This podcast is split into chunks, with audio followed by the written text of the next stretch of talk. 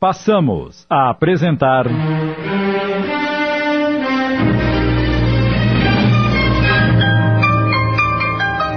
A Caminho da Redenção. Obra de essa de Queiroz, psicografada por Wanda Canuti. Adaptação Sidney Carbone.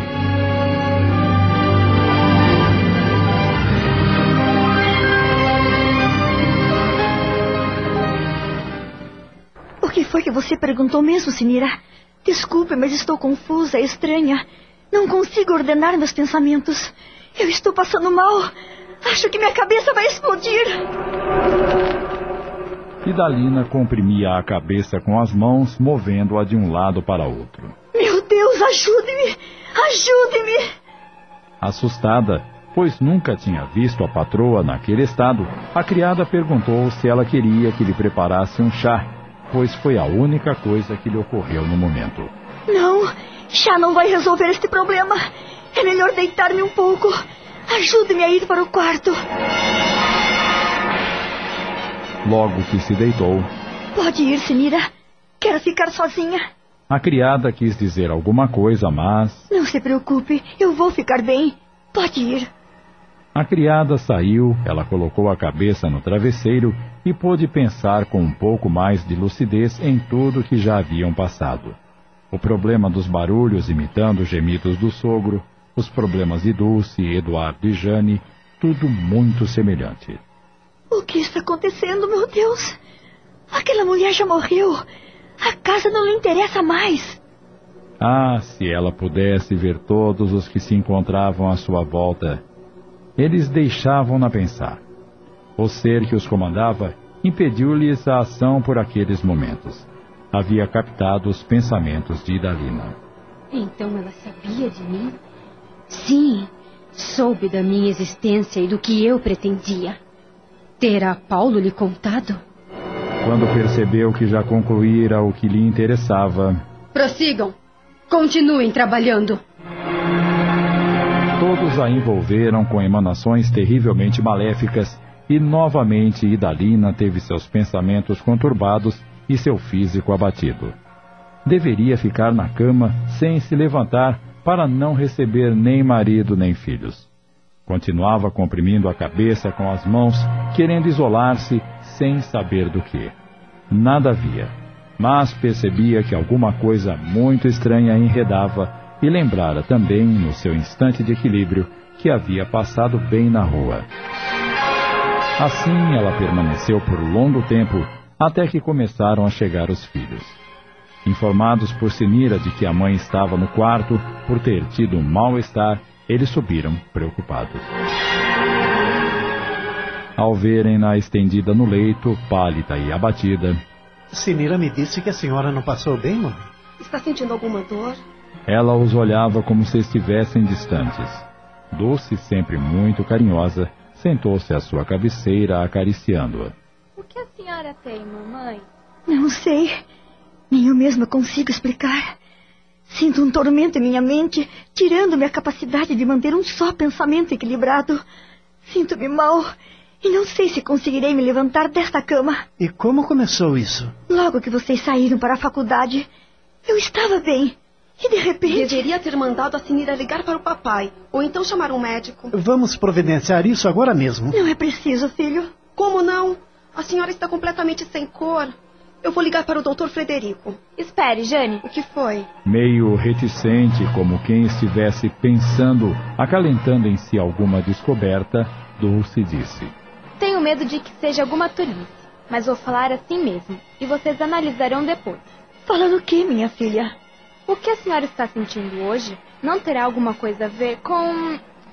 com os barulhos de ontem à noite? É isso mesmo. Como você pensou nisso, Dulce? Não sei. Veio-me à mente com muita força. Ao ouvirem isso, as entidades que envolviam Idalina recuaram um pouco a um sinal de quem as comandava e concluíram que estavam exagerando no início. Deveriam ir com um pouco mais de cautela para não correrem o risco de serem expulsos antes de terminar o trabalho. Mas, mesmo que tentassem, não os expulsariam com facilidade, argumentavam. Existiriam o mais que pudessem e ali permaneceriam até conseguir o que desejavam. Os objetivos seriam alcançados, E dessa vez, não só deixariam a casa, como teriam toda a família desmantelada. Com o afastamento deles. O que foi agora, mamãe? Passou. Passou aquela sensação horrível. Estou me sentindo bem novamente. Quando Paulo chegou, ela levantou-se e partilhou do almoço em família. Aquele resto de dia, Idalina passou bem, mas à noite, quando a família novamente estava reunida, o seu mal-estar recomeçou. Ai, Inteirado do que ocorrera, Paulo perguntou à esposa. Não me diga que seu mal-estar voltou. sim, voltou. Vou para o quarto deitar-me um pouco. Eu, eu ajudo você. Não precisa. Posso muito bem ir sozinha. Entretanto, todos a acompanharam até o quarto. Ela deitou-se e o tormento começou. Ai, ai. Havia momentos em que se contorcia, não por dores que não sentia, mas pela inquietação interior e pela incapacidade de equilibrar os pensamentos. Quem não a conhecesse diria tratar-se de alguém demente. Os filhos, preocupados, Faça alguma coisa, papai. Ela não pode continuar assim. Ligue para o Dr. Frederico. Paulo penalizava-se da situação de Idalina e intuía o que estava acontecendo, embora nada dissesse aos filhos para não assustá-los. Sabia que o médico não resolveria o problema, mas para tranquilizá-los, ligou para o Dr. Frederico. Ele veio, examinou-a, mas não teve condições de completar um diagnóstico. Chamando-o de lado, Paulo perguntou baixinho. O que pode estar acontecendo com ela, doutor? O médico coçou levemente os bigodes e disse que parecia uma crise de esquizofrenia com conturbação intensa na mente. Paulo deveria levá-la ao hospital no dia seguinte para a realização de vários exames. Por hora, lhe ministraria uma forte dose de calmante que a faria dormir por muitas horas. No momento em que o médico examinava, quem pudesse ver pensaria estar assistindo a uma representação teatral em que uma atividade muito intensa era desenvolvida. Todas as entidades intensificaram sua ação sobre Idalina e a que comandava, ou seja, Fausta, cuidou do médico. Envolvia-lhe a mente e até meneios cariciosos infelizes pôde realizar. O profissional sentia-se estranho ali, mas nada disse, dado os sentimentos pelos quais fora envolvido. Ela sabia como agir e como conseguir os seus objetivos. O calmante foi-lhe ministrado e o médico despediu-se. Entretanto, o quadro da doente não apresentou nenhuma melhora. Ai, minha cabeça. Este tormento está enlouquecendo. Ela não melhora. O que vamos fazer, papai? Paulo olhou para o relógio. Eram 21 horas. Pensou um pouco e disse aos filhos. Fiquem com ela. Eu vou ligar para Leda. Foi até a sala, ligou para a irmã e contou-lhe o que estava ocorrendo, pedindo-lhe ajuda. Mantenha-se calmo, Paulo. Vou trocar de roupa e irei para aí imediatamente. Estamos apresentando. A Caminho da Redenção. Voltamos a apresentar. A Caminho da Redenção. Adaptação de Sidney Carbone.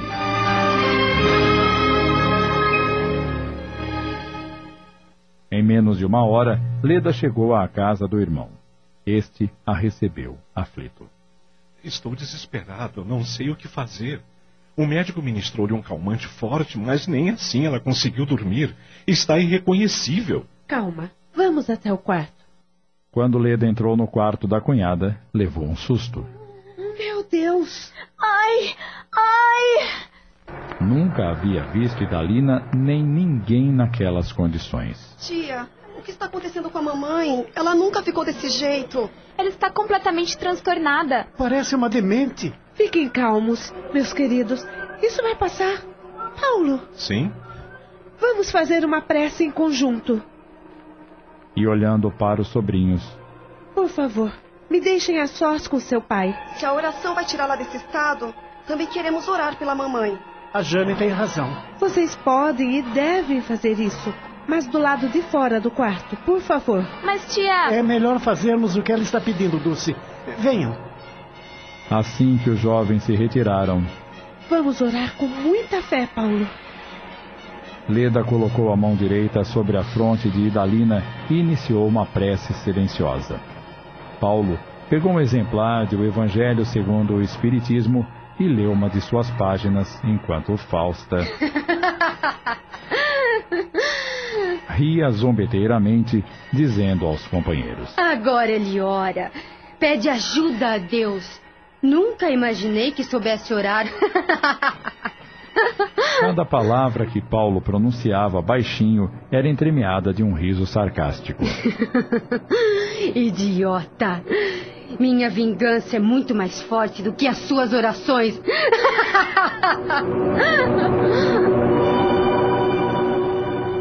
Os minutos foram se passando e, através das orações de Paulo e Leda e dos filhos que permaneciam do lado de fora no corredor, as entidades maléficas foram se afastando. Recuaram todos e ficaram a um canto do quarto observando. Esperemos um pouco. Quando terminarem, voltaremos e lhes mostraremos quem somos e se temos medo de rezas. Eles terão de entender que apenas nos afastamos para que ela recobre um pouco a lucidez e diga que deseja sair desta casa, que aqui não se sente bem e quer morar em outro lugar, livre dela. Começaremos com os filhos até expulsarmos todos. Paulo será o último, porque para ele reservo carinhos muito especiais. Tudo isso Fausta comentava com os companheiros parados a um canto do quarto. De fato, quando as preces terminaram, Idalina, que no decurso delas fora se acalmando, já estava bem melhor. Ao ver a cunhada junto ao marido, perguntou, sem entender. O que estão fazendo aqui, Leda? Não a vi chegar. Você não estava bem e Paulo chamou-me. Ficamos todos muito preocupados. Eu já me sinto bem melhor. O que fizeram? Apenas oramos a seu favor. O que está se passando com você, Idalina? Não sei. Tudo começou de manhã. Eu estava bem, mas com o passar das horas, quando me vi sozinha em casa. Idalina conta-lhe todo o ocorrido, levando Leda a concluir que seria um problema de ordem espiritual. E olhando para o irmão, Deve ser a continuidade dos problemas que estavam envolvendo a todos nesta casa. Você tem que tomar providências urgentes, Paulo. Enquanto Leda terminava essas últimas palavras, aquele ser infeliz entendeu que a trégua já havia sido suficiente e ordenou: Entrem novamente em campo. Ao seu comando, aproximaram-se e envolveram-na, direcionando-lhe pensamentos desencontrados. Idalina não tardou a senti-los. Ai! Ai! O que foi agora, Idalina? Ela comprimiu a cabeça com as mãos, transformando a serenidade da sua fisionomia numa expressão sentida de dor. O mal-estar voltou? Está começando tudo novamente. Minha cabeça está transtornada e até uma dor aguda estou sentindo. Ai! Meu Deus, tenha piedade de nós. Não me deixem assim! Pelo amor de Deus, ajudem-me! A dor é muito forte! Eu não suportarei por muito tempo! Ai, eu não sei como devemos agir. Fizemos o que sabíamos. Oramos e você melhorou. Isso só vem provar que seu problema é mesmo de ordem espiritual. Não me deixe sofrer mais! Ajude-me! Chame alguém para me socorrer! O que vamos fazer, Leda? Eu não sei, Paulo. Já passa das dez horas. É muito tarde para chamarmos alguém. Paulo aproximou-se da esposa nervoso, tentando acariciar-lhe a cabeça, no intuito de acalmá-la, mas rapidamente ela tirou as mãos dele. Não me toque, traidor! Afaste-se de mim! Compreendendo que seu gesto só poderia piorar a situação, ele afastou-se e disse à irmã: Leda, eu vou lhe pedir um favor. Se estiver ao meu alcance, fale. Por favor, leve Dalina para sua casa. Talvez saindo daqui essa coisa estranha passe e ela melhore. Se ela quiser ir, não vejo nenhum problema. Fale com ela. A mim ela não ouvirá. Leda aproximou-se da cabeceira da cunhada e. E Dalina, você se importaria de ir para minha casa? Eu, eu, eu irei para qualquer lugar, contente que fique livre dessa sensação horrível que está me pondo louca. Tudo bem. Então tente levantar-se. Eu a ajudo. Enquanto Leda ajudava a cunhada a se recompor, a porta se abriu e os filhos entraram no quarto. Ela não melhorou, não é? É, melhorou, mas logo tudo voltou novamente. Leda vai levá-la para a casa dela. É uma tentativa para ver se ela se alivia, como aconteceu com você e a Dulce. Eu falei que era o mesmo problema, e começou ontem à noite quando ouvimos aquele barulho na cozinha. Não vamos ficar fazendo conjecturas, minha filha. Ajudem sua tia a conduzir Idalina para o carro e eu vou levá-las e voltarei em seguida. Gostaríamos de acompanhá-los, papai. Não é necessário. Confiem e esperem. Logo estarei de volta. A esta decisão, Fausta disse aos companheiros. Acompanhe Idalina, mas apenas até o carro.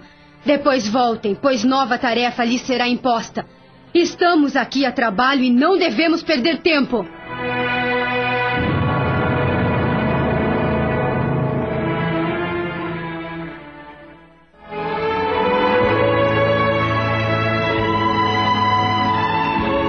Ao tomarmos conhecimento desses relatos, vamos percebendo claramente como precisamos aprender a evitar ações menos corretas com relação aos semelhantes. O respeito aos direitos dos semelhantes, principalmente dos mais íntimos, é indispensável, pois causando-lhes decepções e sofrimentos estaremos comprometendo a paz em nosso futuro. A situação do personagem Paulo é dramática. O envolvimento dos seus filhos em ambos os campos, matrimonial e não, é a parte mais difícil para ele, pois a verdade a essas criaturinhas causar-lhes-ia sofrimento intraduzível. Parece-nos mais acertada a conduta de tentar chegar à verdade sem ferir os filhos queridos.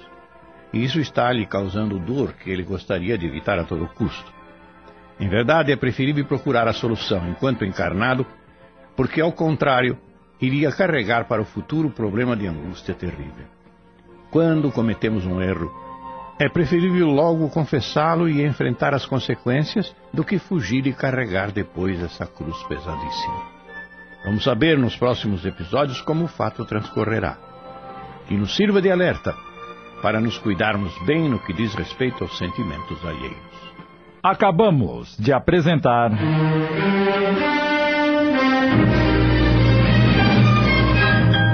A Caminho da Redenção Obra de essa de Queiroz, psicografada por Wanda Canuti em 20 capítulos. Adaptação de Sidney Carbone.